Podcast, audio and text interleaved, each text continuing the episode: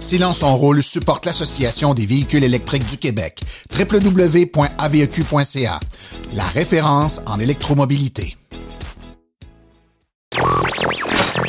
L'épisode de cette semaine est une présentation du garage Arleco. Arleco, servir au-delà de la réparation. Hyundai performe mieux dans les voitures électriques que dans les voitures à essence. Lordstown Motors débutera la production de son camion Endurance. Et c'est maintenant Ad Energy qui fournira les bornes de 100 kW du circuit électrique. Lotus revoit son plan de développement pour aller vers le tout électrique.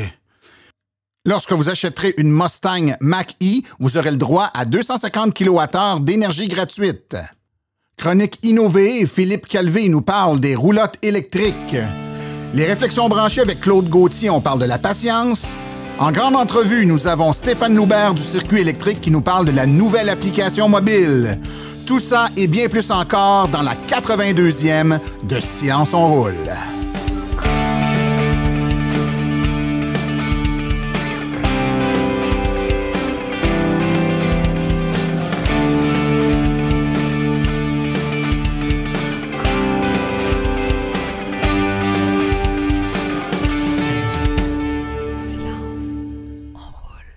Bonjour tout le monde, mon nom est Martin Archambault et c'est avec passion et plaisir que j'anime Silence on roule, le podcast dédié 100% aux voitures électriques.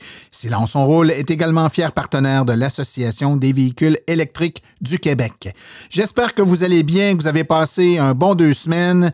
Euh, de mon côté, euh, deux, semaines fort occupées. je dis deux semaines, mais en même temps, il y a des hors-séries qui sont produits là, euh, depuis quelque temps en intervalle entre les épisodes officiels. Beaucoup de bons commentaires sur le dernier hors-série, entre autres, qui était sur euh, les soins ou la protection qu'on peut donner à notre véhicule, autant à l'intérieur qu'à l'extérieur avec euh, Impact Protection. Si vous n'avez pas écouté ça, ça vaut la peine de mieux comprendre toutes les protections euh, disponibles pour nos véhicules électriques pour bien protéger nos investissements. Donc, un petit rappel aussi sur le dernier épisode officiel avec Martin Cloutier du duo Dominique et Martin. Ça aussi, j'ai eu beaucoup de bons commentaires. Je pense que vous avez apprécié la franchise, l'honnêteté et puis, euh, mon Dieu, le verbe euh, fort délié de mon ami Martin Cloutier qui nous a expliqué le bonheur qu'il a maintenant de rouler avec une voiture 100% électrique. Donc, euh, plusieurs personnes, tout comme lui, font le tournant et ne le regrettent pas. Euh, je veux aussi en profiter pour saluer Antoine Elnormand qui nous a écrit sur la page de silenceonroule.com. Merci beaucoup. Merci de votre écoute, des commentaires. C'est toujours apprécié. Vous pouvez m'écrire évidemment sur la page silenceonroule.com, sur notre page Facebook également, Silence on roule le podcast. Vous pouvez aussi écrire à martin silenceonroule.com. Je prends généralement le temps de répondre à tous ceux qui euh, m'écrivent. J'ai pas une quantité de courriels comme les grandes vedettes qui fait en sorte que je peux pas me permettre de répondre à tout le monde. Je peux encore vous répondre, donc il n'y a pas de problème. Écrivez-moi et ça va me faire plaisir de vous répondre. Un bel épisode aujourd'hui, plein de choses intéressantes, des actualités. On va parler avec euh, euh, Stéphane Loubert du circuit électrique et euh, on va faire le tour de la nouvelle application qui a été lancée il y a de ça maintenant deux semaines, un peu plus de deux semaines. On a aussi des belles chroniques à écouter. Donc, on ne perdra pas trop de temps. Je vous propose d'aller tout de suite écouter les actualités dans le monde de l'électromobilité.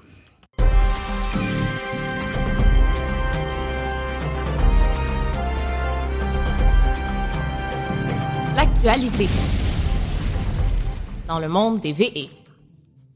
Les véhicules à combustion interne fabriqués par Hyundai Kia représentaient 8,9% du marché mondial au premier trimestre 2020.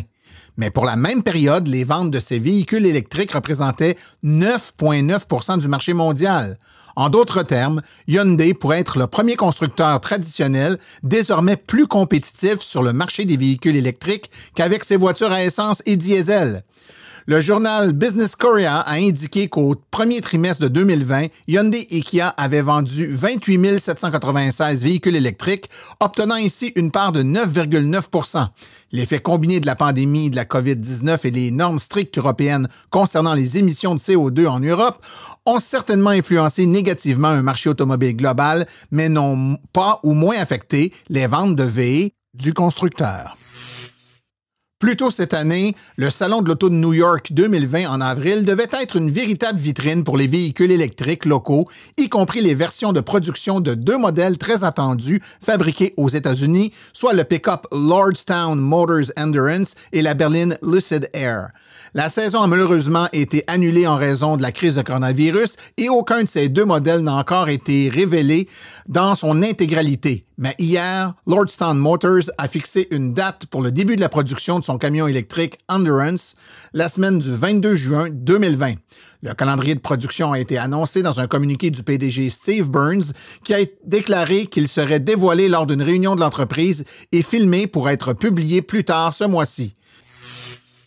Le fournisseur chinois de Tesla a mis au point une batterie qui a une durée de vie potentielle de 16 ans et qui pourra être réutilisée dans un deuxième véhicule le plus grand fabricant mondial de batteries pour véhicules électriques, a fait une percée avec un bloc d'alimentation qui peut durer plus de 1,6 million de kilomètres et a le potentiel d'être réutilisé.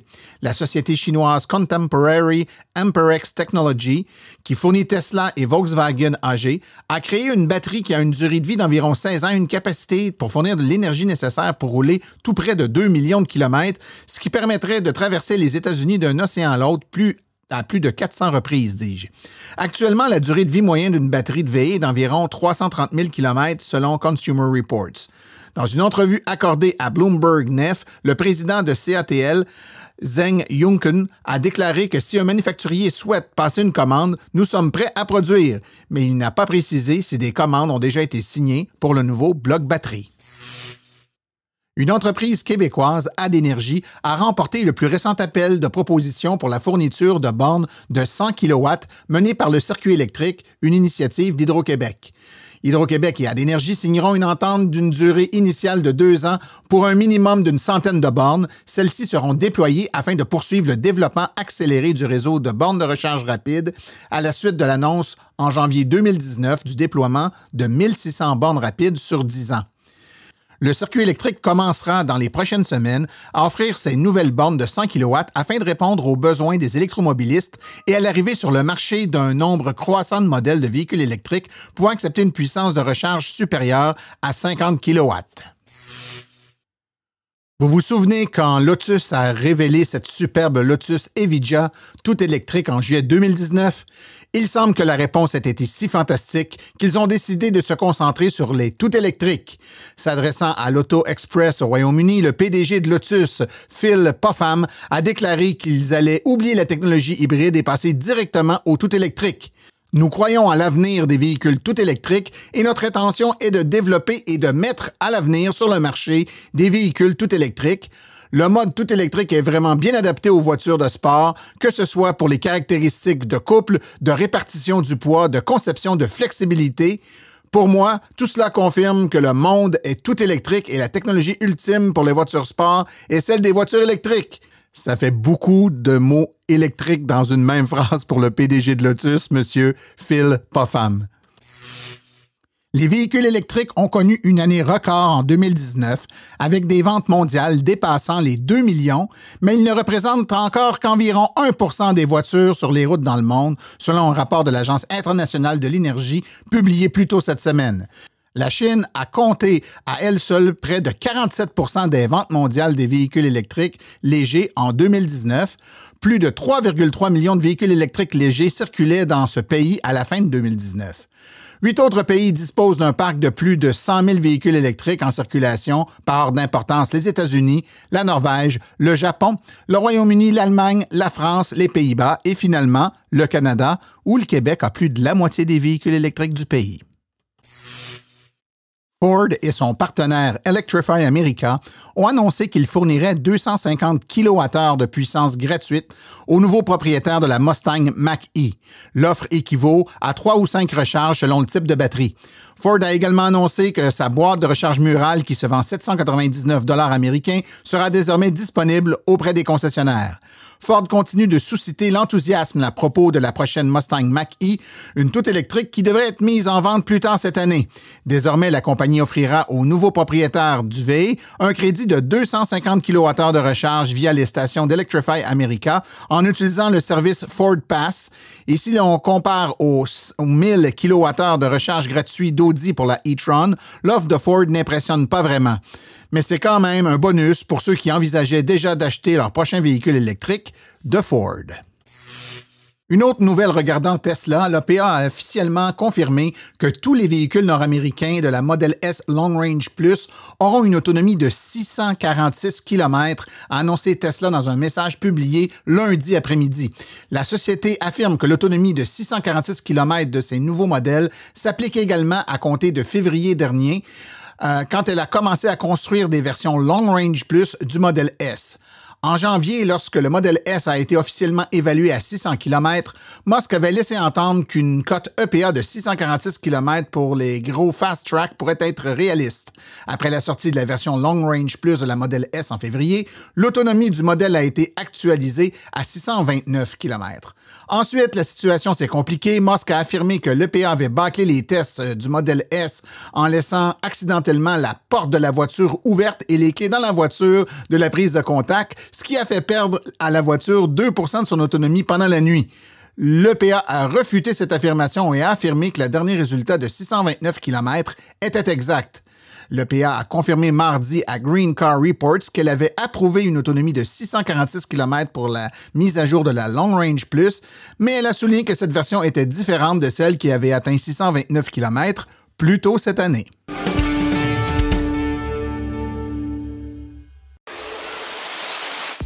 Chronique Innové avec Philippe Calvé. Bonjour à tous, mon nom est Philippe Calvé et je débute aujourd'hui une nouvelle chronique intitulée Innové traitant d'innovation technologique en lien avec l'électrification des transports et de leur intégration dans le monde des technologies propres. Même si les véhicules électriques sont déjà porteurs d'avenir, je souhaite rejoindre ceux qui le vivent déjà au quotidien pour les faire rêver à ce qui sera possible demain. Avec la réouverture des campings le 1er juin dernier, j'ai eu envie de vous parler de roulottes électriques. Les roulottes n'ont pas vraiment changé depuis les dernières années. Le design visuel et les modèles se sont améliorés au niveau des équipements, mais il reste toujours qu'on a besoin d'une voiture relativement puissante pour l'attirer. Peut-on faire autrement? Mais pourquoi vouloir électrifier une roulotte? C'est quoi les avantages? C'est ce que je veux vous parler aujourd'hui.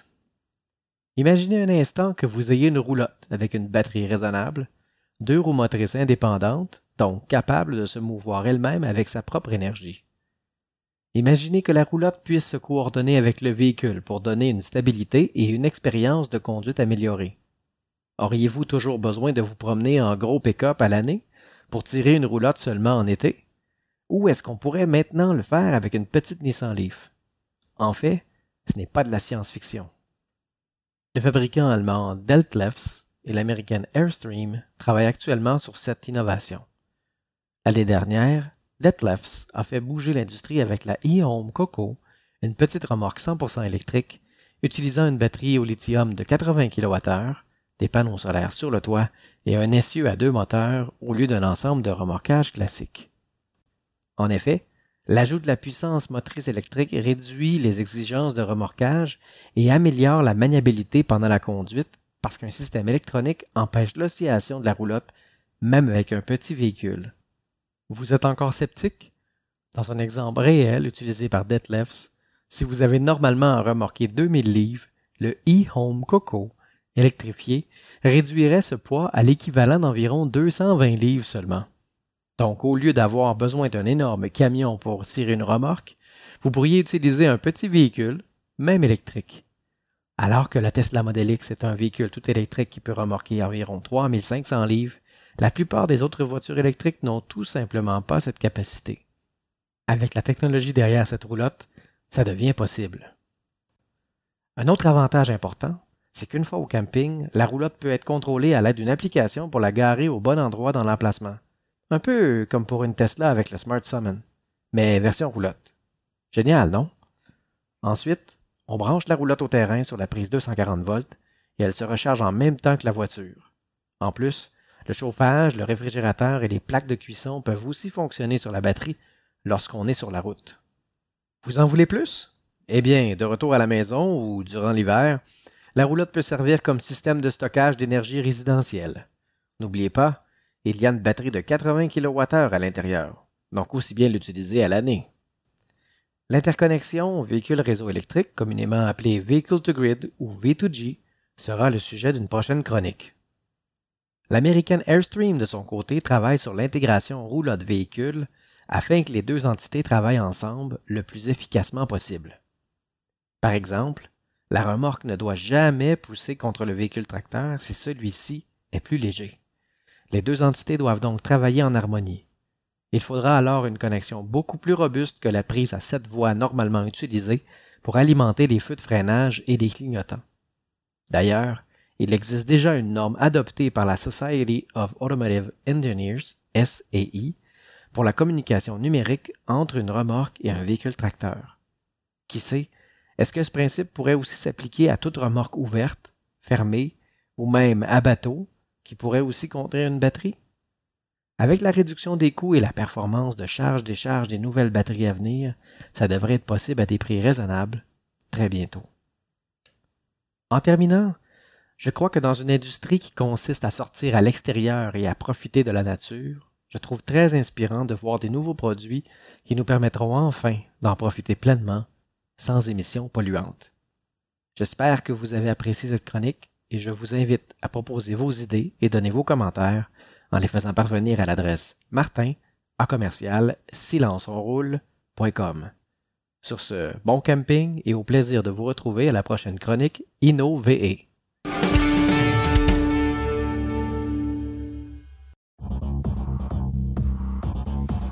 Ici Sébastien Marcotte de Gianotto en Estrie. Vous écoutez Silence, on roule.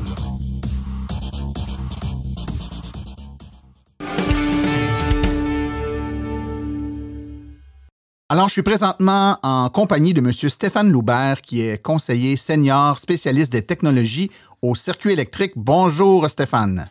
Bonjour, Martin.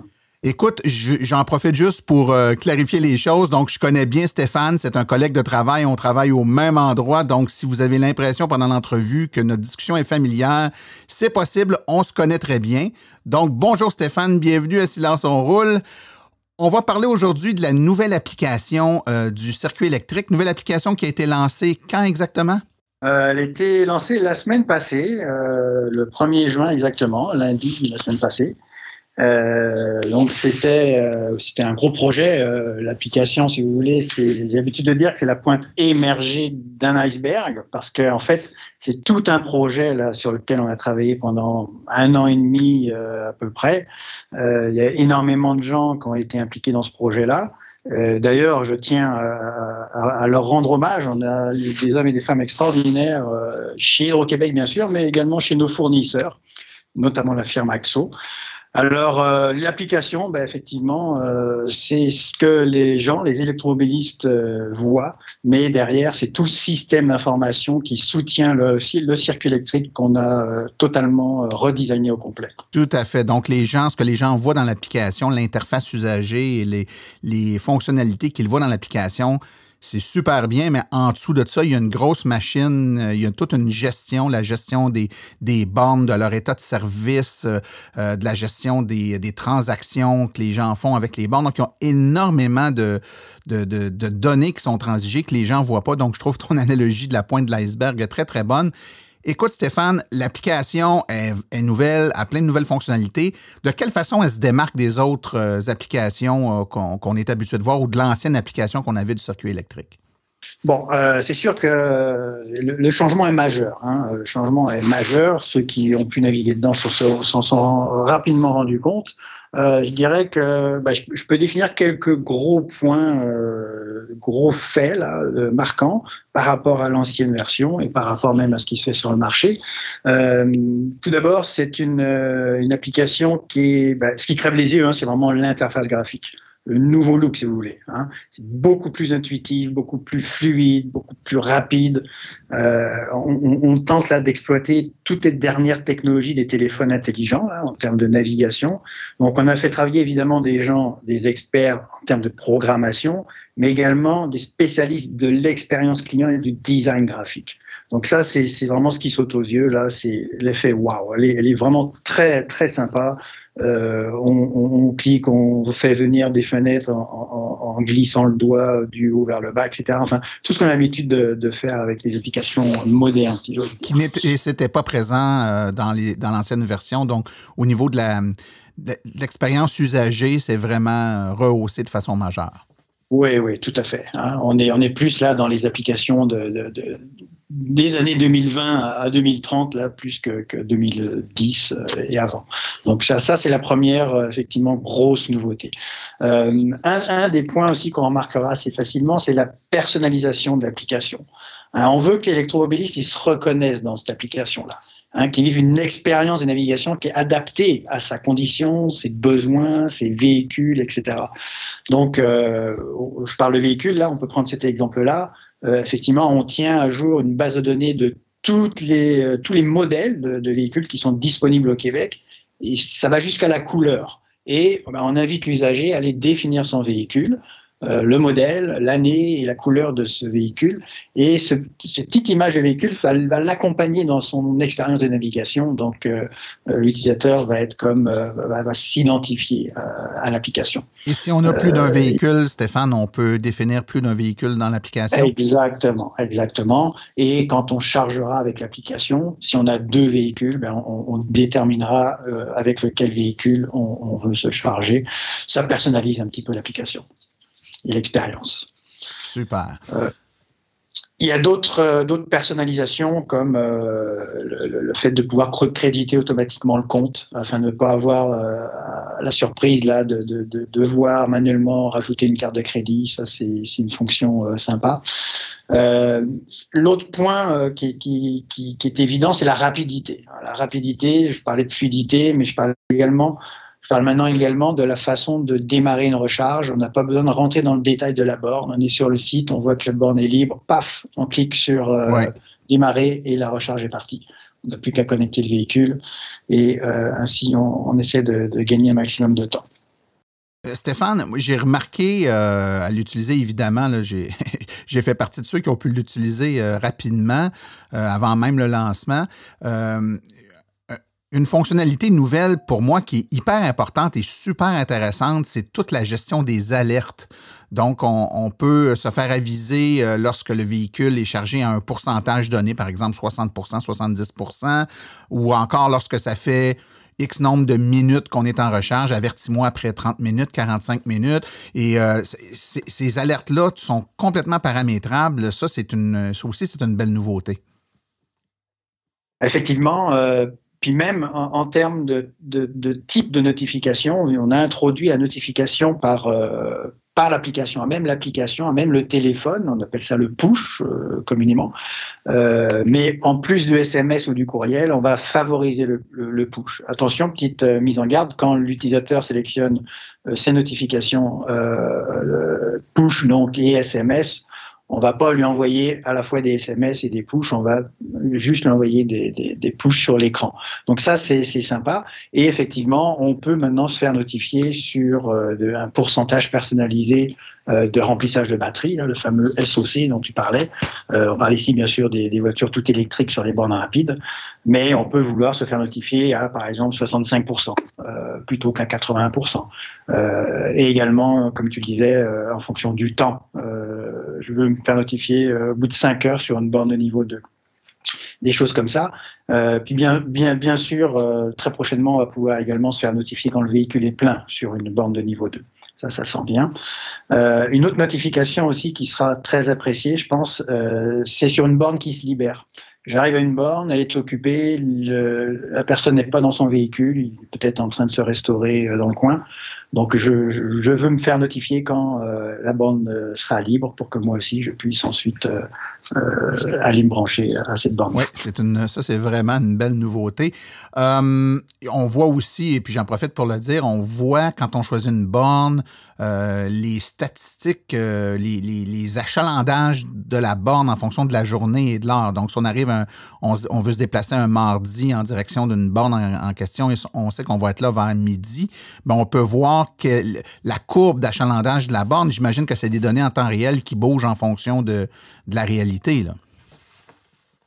Euh, c'est des données un peu historiques euh, sur euh, les, dernières semaines, euh, mais effectivement, c'est une, une, donnée très intéressante et très intelligente qu'on va utiliser dans le planificateur de trajet. Puis peut-être ça me donne l'occasion maintenant de, de, vous parler de cette oui, bien sûr, bien sûr, parce que c'est une belle nouveauté, ça. Ouais, effectivement, ça c'est la grosse, euh, le, gros wow de, de l'application là, c'est euh, ce fameux planificateur de trajet. Euh, D'abord, peut-être vous n'avez pas, vous, en avez même, même, vous ne vous en êtes pas rendu compte, pardon. Comment y accéder? Il suffit de cliquer sur le, le, le logo de volant qui se situe à droite de la barre de recherche. Euh, mais on peut également euh, y accéder quand on clique sur itinéraire, quand on veut se rendre à une destination.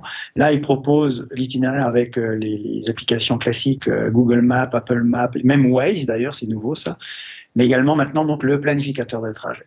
Le planificateur de trajet est destiné bien sûr aux propriétaires de véhicules tout électriques. Hein, pour l'instant, alors peut-être que plus tard on, offrira euh, l'option pour des bornes de niveau 2, mais évidemment le, plus gros enjeu c'est pour des véhicules tout électriques qui cherchent à se recharger sur une, euh, des, distances assez, euh, assez grandes. Donc l'électromobiliste va vouloir planifier son, son trajet et le planificateur va lui proposer une liste d'arrêts recharge, si vous voulez, sur des sites de bornes rapides pour se rendre donc d'un point A à un point B le plus rapidement possible, sans euh, crainte de, de, tomber en panne de batterie. Okay. Euh, Stéphane, les gens sont peut-être, s'ils ont déjà une voiture électrique, habitués de voir des outils qui permettent de, de voir les bornes sur un trajet. Il y a, euh, Plug Share, a Better Route Planner, il y a plein d'applications qui montrent ça, mais dans le cas de, du planificateur de trajet intelligent, de la nouvelle application, on tient compte d'un paquet de données euh, pour, pour optimiser ce déplacement-là. Peux-tu nous parler de, de, quoi tient compte le planificateur pour planifier les trajets? Bien sûr. Alors, à la base, hein, je parlais de personnalisation tout à l'heure. Forcément, on va prendre en compte le véhicule. Ça, c'est la donnée de base. Euh, le véhicule euh, a ses spécificités, euh, chacun a ses paramètres d'autonomie, d'aérodynamisme, etc. Donc, euh, une fois que l'utilisateur a sélectionné son véhicule, on va euh, lui demander son niveau de batterie au départ. Hein, le SOC, encore une fois, c'est très important. Bon, euh, s'il a la chance de pouvoir se charger chez lui, il y a, la chance, il y a des chances que ce SOC soit à 100%, mais peut-être que euh, malheureusement, il devra partir à 60%. Et ça, ça a une influence évidemment sur euh, les arrêts qu'on va lui proposer. Donc, le SOC de départ est également à l'arrivée. Parce qu'à l'arrivée, peut-être qu'il est OK d'arriver à son point de destination à 20%, mais peut-être qu'il va vouloir arriver à 80% parce qu'il a un autre trajet deux heures plus tard. Donc ça, c'est le premier paramètre. Ensuite, évidemment, on va prendre en, considération des éléments euh, de manière automatique. Euh, alors, les deux évidents, c'est d'abord la topographie du terrain. Évidemment, on le sait, rouler dans Charlevoix, c'est pas la même affaire que de rouler sur une, une route plate, comme entre euh, Québec et Montréal, par exemple. Euh, donc, selon les dénivellations euh, du terrain, ben, on va prendre en compte euh, une surconsommation, bien sûr, de, de l'auto. Et on va également prendre en compte des conditions météo au moment de calculer l'itinéraire. Donc, donc euh, Stéphane, en temps réel, quand je dis à l'application, je pars de Montréal, puis je m'en vais euh, à Gaspé, par exemple, l'application va tenir compte de la météo qui fait actuellement en fonction de mon déplacement pour ajuster ses prévisions. Alors, en fait, dans un premier temps, ce n'est pas en temps réel encore. Hein.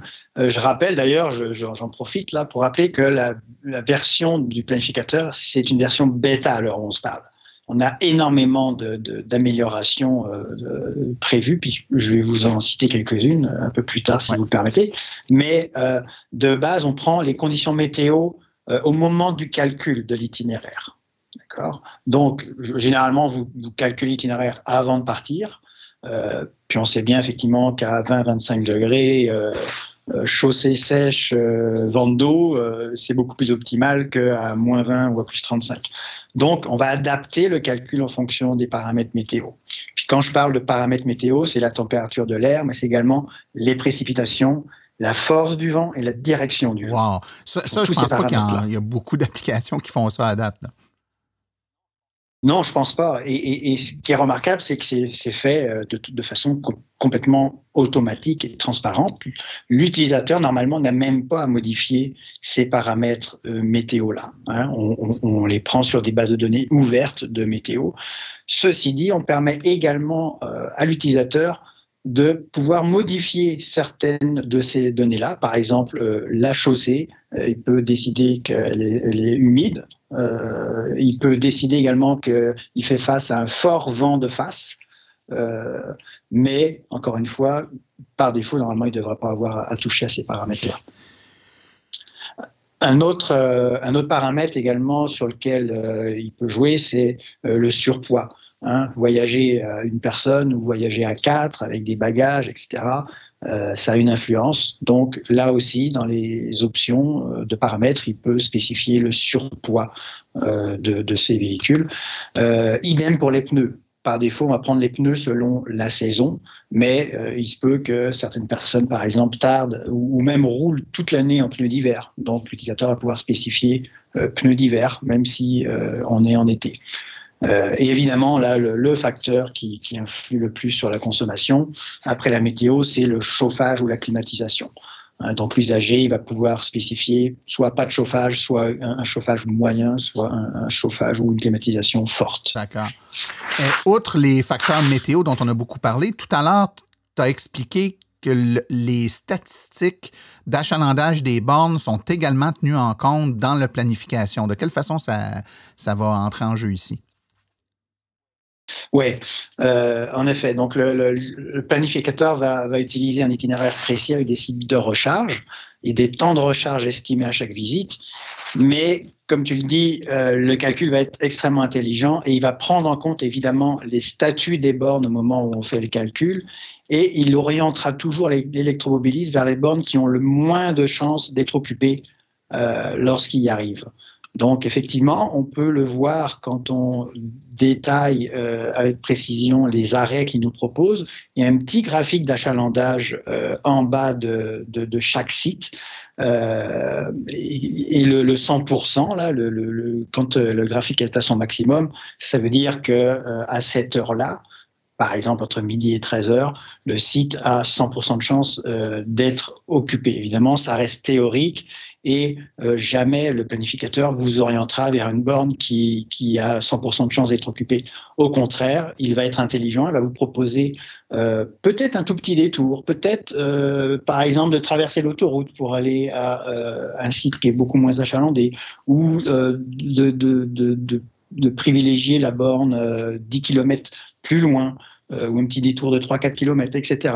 Mais effectivement, ce, ce, ce comportement-là de chacune des bornes qu'on connaît, parce que c'est nous qui l'exploitons, le réseau, donc euh, on connaît le pédigré, on connaît le, le, le, comportement de chacun des sites et de chacune des bornes, et c'est ce qui nous permet de faire des analyses prédictives et d'orienter l'électromobiliste vers des bornes moins occupées. On est vraiment dans une approche euh, d'intelligence artificielle et je, je connais un peu la façon dont l'outil a été développé, puis c'est vraiment basé sur euh, une approche d'intelligence artificielle, ce qui fait qu'avec le temps, j'imagine que, et tu en as parlé un peu Stéphane tout à l'heure, tous ces trucs-là dont tu parles vont graduellement s'améliorer. Plus on va l'utiliser, plus les données vont entrer, plus l'application par des modèles d'intelligence artificielle va, tendre à réduire l'écart entre la prédiction initiale et le résultat final, j'imagine. Oui, alors attention quand même au terme intelligence artificielle. Je parlerai plus de, machine learning, d'apprentissage machine ou de, big data, des métadonnées qu'on exploite. Effectivement, il y a des, on, a, accès à des maintenant des, puissances de calcul euh, de façon très simple. Euh, l'intelligence artificielle peut-être viendra s'intégrer un peu plus tard dans le temps où euh, là, on intégrera encore des paramètres beaucoup plus complexes. Euh, et il y en a énormément. Euh, euh et il y a tous les, tout, bon, vous savez, on a un, réseau qui, qui a, a, plus de 2500 bornes, mais tous les euh, tous les mois, il y a des nouvelles bornes qui viennent se greffer. Donc, il faut prendre en compte l'implantation des nouvelles bornes. il y a énormément là de, de, de, de choses à, à, rajouter dans les prochaines années, et, et l'intelligence artificielle viendra nous aider effectivement à améliorer encore la prédictivité là d'achalandage euh, pour euh, ce, planificateur de trajet-là. Mais le, vraiment le mot, les mots clés là pour le planificateur de trajet, c'est que il est à la base très simple mais très puissant en même temps. Ça, c'est vraiment les deux critères qu'il faut garder en tête. Euh, parce qu'il y en a d'autres sur le marché, on en voit des planificateurs de trajet, mais bien souvent, c'est fait par des gens très techniques, pour des gens très techniques. Euh, le nôtre, il est extrêmement simple, mais derrière, il y a une, une puissance euh, déjà euh, très intéressante et évolutive comme je le dis, là, vous n'avez, on n'a pas fini de vous surprendre là avec l'intégration des s'en viennent. Ouais, Écoute, Stéphane, le temps file, mais j'ai encore plein de questions à te poser. Rapidement, dans les nouveautés, on a également le fait que lorsqu'on choisit un trajet ou qu'on demande à l'application de nous guider vers une borne ou sur un trajet donné, on a le choix de, à ce que l'application transfère notre trajet soit dans Waze, euh, Apple Maps ou Google Maps. Donc, on a le choix de l'outil de navigation par la suite. Oui, tout à fait. Euh, effectivement, Waze est, une nouveauté intéressante. Euh, alors, j'imagine que tu vas me poser la question d'intégration avec Apple CarPlay ou Android Auto. Ah, ça va venir, oui. On peut en parler maintenant si tu veux. Bah oui, parce que clairement, c'est vrai que c'est une demande qu'on retrouve énormément. Hein. puis, je, je, voulais vous le dire aussi ici, là, on, est, on veut être à l'écoute euh, de nos membres, euh, des électromobilistes, de la communauté. Euh, on, reçoit beaucoup de, commentaires, on essaie de les prendre le plus possible en considération. Alors, ceci dit, pour Apple CarPlay et Android Auto, c'est clair que c'est en haut de la liste des priorités. Si on pouvait le faire, si on avait pu le faire déjà, ce serait déjà mis en place. Il y a juste un bémol, c'est que avec ça, là, on est pas mal tributaire, pas mal dépendant de la bonne volonté de nos amis d'Apple et de Google. Hein, c'est un peu les maîtres du monde là dans leur domaine. Donc si ça leur tente de refuser cette fonction, ils peuvent le faire à tout moment, puis ils n'ont rien, aucun, aucun compte à rendre à personne. Alors, euh, je dis pas que c'est pas pas faisable. Euh, je vous dis juste qu'on fait du lobbying auprès de ces compagnies. On, on, espère avoir des bonnes nouvelles à vous annoncer dans les, les prochaines semaines. Donc pour l'instant, croisons les doigts, mais restez à l'écoute. Excellent. Une autre fonctionnalité, euh, Stéphane, très appréciée, c'est que lorsqu'on est soit dans l'application, dans la page qui présente un site où il y a plusieurs bornes, ou encore dans la page d'une borne en particulier, dans un cas comme dans l'autre, on a un bouton pour nous permettre de remonter une problématique qu'on vivrait avec le site ou la borne directement euh, aux gens du circuit électrique. Donc, euh, parfois, bon, c'est il y a quatre bornes, on se branche sur une, elle, nous donne des messages d'erreur, on se branche sur la deuxième, donc notre problème de recharge est terminé. Puis on n'avait pas nécessairement le réflexe d'appeler au circuit électrique, au service à la clientèle pour dire ben la borne numéro un que j'ai essayé fonctionne pas. Là, on pourrait juste cliquer sur un bouton et décrire la problématique et ça va être envoyé automatiquement à l'équipe. Exact. Euh, c'est en effet une fonctionnalité intéressante et, qui souligne une fois de plus notre volonté là, de nous rapprocher des électromobilistes, de la communauté. On veut vous écouter euh, et, on veut prendre en compte tout ce que vous nous dites. On a euh, plus de 2500 bandes publiques sous gestion, donc on ne peut pas être derrière chacune d'elles. Donc vous arrivez à une borne, vous constatez un problème, un pistolet arraché, euh, ou alors elle est inaccessible parce que c'est dans, dans, une zone de travaux, etc. Vous avez juste à effectivement peser sur rapporter un problème et euh, croyez-moi, dans les, deux heures, euh, on, va, euh, on va les prendre en considération.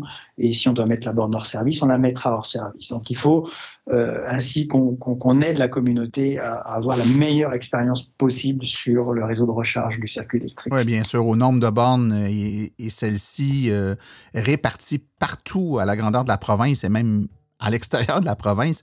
C'est difficile d'avoir des yeux partout, mais nos utilisateurs peuvent être nos yeux et nous rapporter rapidement des problématiques qui parfois se règlent assez rapidement dans la mesure où on en est saisi. Souvent, euh, le, problème, quand on en entend parler, ça fait un bout de temps qu'il est là, puis personne ne nous l'avait dit avant. Donc ça, ça, aide à être un peu plus réactif. Euh, j'ai envie que, que l'on termine euh, notre, euh, notre, nos discussions en, en parlant peut-être de certaines euh, nouveautés. On a parlé tantôt de, de CarPlay et Android, mais d'autres nouveautés possibles, euh, de trucs qui sont souvent demandés. Une qui est la possibilité de communiquer entre électromobilistes, donc être capable de dire à quelqu'un qui serait une borne, par exemple, et qui est en recharge, t'en as pour combien de temps ou des choses. Est-ce que c'est quelque chose qui est regardé ou non? Oui, effectivement, euh, la communication euh, bon, anonyme avec des, des messages euh, prédéfinis, euh, c'est dans les plans. Par exemple, euh, vous, arrivez à une borne, elle est occupée, ben, vous signalez à, à la personne que quelqu'un attend à cette borne. Peut-être qu'il fera l'effort là d'accélérer puis de libérer la place. Euh, on a beaucoup de choses dans les cartons. Euh, on peut parler en vrac euh, du, du mode sombre de l'application, euh, les notifications améliorées, euh, le support du NFC également, ça c'est très demandé. là, on parle pour être, comme... puis être capable de payer avec Apple Pay, par exemple, puis Android exact, Pay. Exact. OK.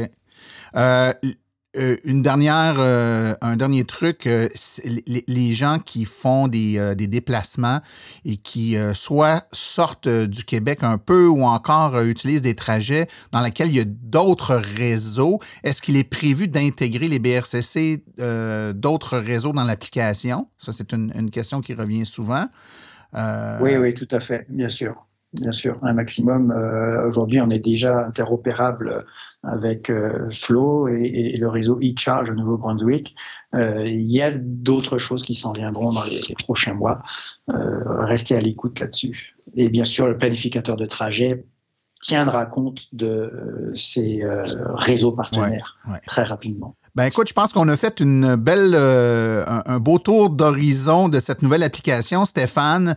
Euh, je, je, conclurai en disant que le, les gens ont compris que c'est pas juste un, euh, quelques améliorations cosmétiques sur l'ancienne application. C'est une nouvelle application, donc complètement reconstruite de A à Z et qui va donner euh, beaucoup plus de flexibilité et de, de vélocité dans l'ajustement et l'ajout de nouvelles fonctionnalités en fonction de technologies qui pourraient arriver ou encore de demandes fréquentes de, de nos membres. Donc, c'est au-delà de ce qu'on voit de beau maintenant, il y a aussi tout ce que ça va permettre dans le futur qu'il faut retenir et je pense oui. que c'est le, le, point important. Ça, effectivement, c'est très, très important de, de, de retenir que l'application, elle va évoluer très rapidement. C'est pas une, une ou deux mises à jour par année qu'on va faire. Là. Non, il y en a déjà eu deux. il y en a déjà eu deux, puis il y en a d'autres qui s'en viennent très vite. Ouais. On va pas arrêter de vous surprendre. Excellent. Donc, Stéphane Moubert, qui est conseiller senior spécialiste des technologies au circuit électrique. Merci beaucoup pour votre présence aujourd'hui, mon cher ami. Ça fait plaisir, Martin. Merci. Bye.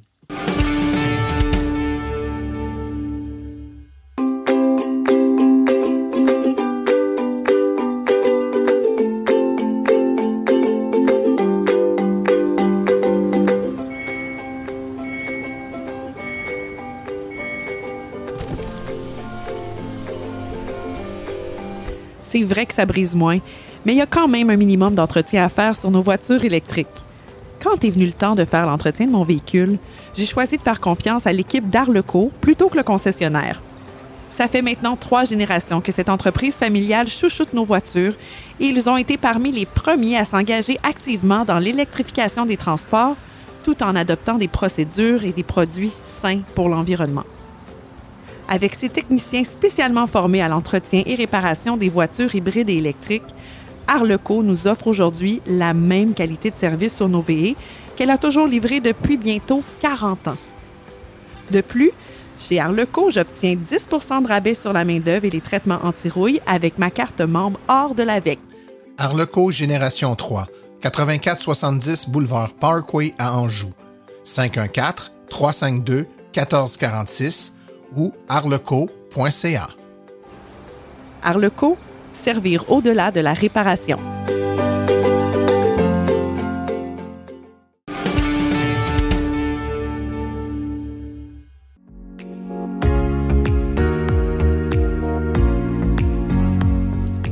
Les réflexions branchées de Claude Gauthier.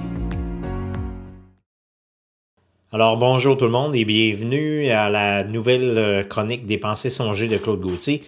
Cette semaine, une ode aux gens patients, aux gens qui, malgré des fois, vont avoir à discuter de façon virtuelle ou en personne avec quelqu'un qui est campé dans ses positions, puis que t'as beau lui expliquer n'importe quoi, malheureusement, il n'y a rien à faire.